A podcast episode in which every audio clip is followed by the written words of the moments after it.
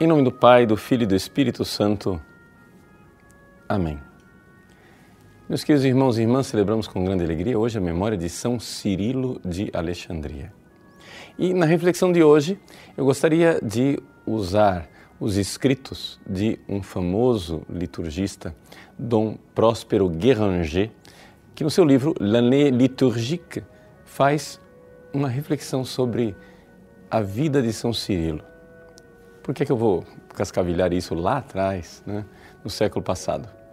É porque Dom Próspero Garanger mostra a atuação do laicato durante a vida de São Cirilo. Vejam só. Primeiro, precisamos entender os fatos históricos. A capital do Império do Oriente, Constantinopla, tinha um novo bispo, patriarca Nestório. Acontece que Nestório, durante a solenidade do Natal, proferiu uma blasfêmia durante a homilia. Ele disse: Jesus não é filho de Deus, ele é somente filho da Virgem e um instrumento, um ser humano que é instrumento de Deus. Diante deste ataque ao dogma da encarnação, da unidade de que Jesus é verdadeiro Deus e verdadeiro homem, a multidão que lotava a Catedral de Constantinopla ficou atônita. Mas um leigo se levanta, Eusébio. E o leigo, diante do bispo, o enfrenta e diz que ele está errado e que aquilo é uma blasfêmia. Bom, vai fazer o quê? Temos lá a autoridade do patriarca e a ousadia de um leigo. Pois os leigos foram contra este seu patriarca e fizeram um apelo, dizendo que é anátema, está excomungado quem disser que um é o filho de Deus e outro é o filho da Virgem, que na verdade são a mesma pessoa. Bom, diante do clamor dos fiéis, um bispo.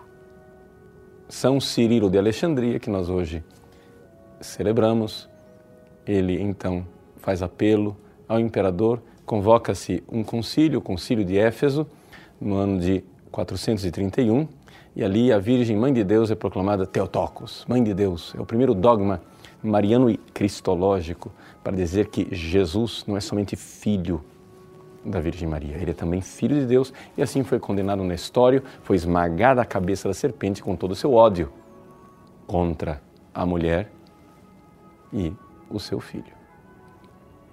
Você vai dizer assim, mas padre, o senhor está é, aqui falando da rebeldia dos leigos.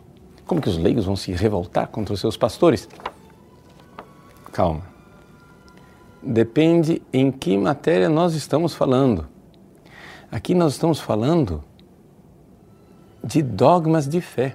Veja um comentário de Dom Próspero Guéranger que diz as coisas de forma redondinha e eu não poderia acrescentar melhor.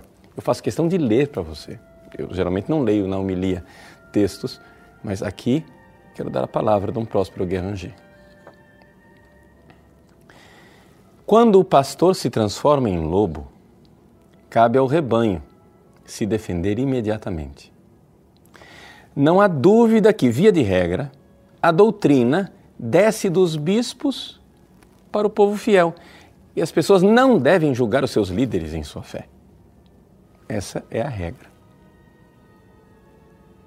Mas há certos pontos essenciais no tesouro da revelação, do qual todo cristão, pelo próprio fato de ter esse título tem o conhecimento necessário e a obrigação de mantê-los. Então vejam só, nós não estamos aqui falando de coisas de especialistas, não.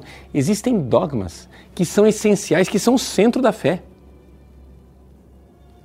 Um bispo se ergue e diz que Jesus não é filho de Deus, que Jesus é somente filho da Virgem. Como assim? Qualquer cristão,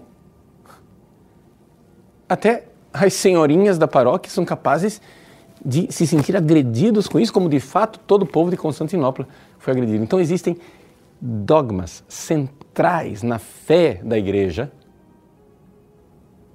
que não podem ser, assim, questionados. Que qualquer cristão tem o direito, e não somente o direito, tem o dever. Então, nós não estamos falando aqui de. Não estamos falando aqui de coisas simples, assim, é, da disciplina do dia a dia. Não, estamos falando do núcleo da fé. É importante que você entenda isso para você entender o que é que Dom Próspero Guerranger está dizendo. Dom Próspero Guerranger não está aqui defendendo né, a desobediência civil, ou seja, a desobediência laical. Não é isso. Ele está defendendo a fidelidade do corpo inteiro da igreja. Que existem certos dogmas tão centrais, tão importantes, que não preciso ficar esperando um concílio ecumênico. Eu já posso imediatamente defender porque qualquer cristão, pelo simples fato de ser batizado, já devia saber essas coisas. E ele continua. O princípio não muda. Seja ciência ou comportamento, moralidade ou dogma. Traições parecidas com a de Nestório são raras na igreja. Mas pode acontecer que os pastores permaneçam em silêncio. Aqui que está o problema pode acontecer que estejam sendo ditas enormidades, as maiores heresias, e os pastores em silêncio.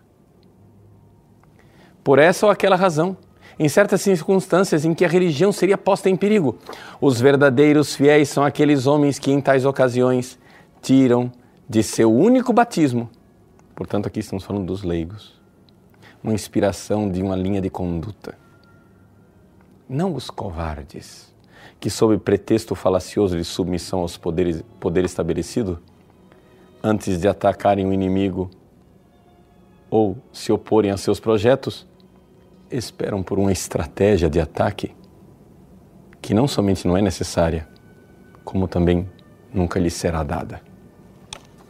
É Dom Próspero Guerranger que nos ensina que quando se trata do núcleo da fé, das coisas mais santas e sagradas, todo cristão tem a maioridade de se opor frontalmente àquilo que é heresia. Deus abençoe você. Em nome do Pai, e do Filho e do Espírito Santo. Amém.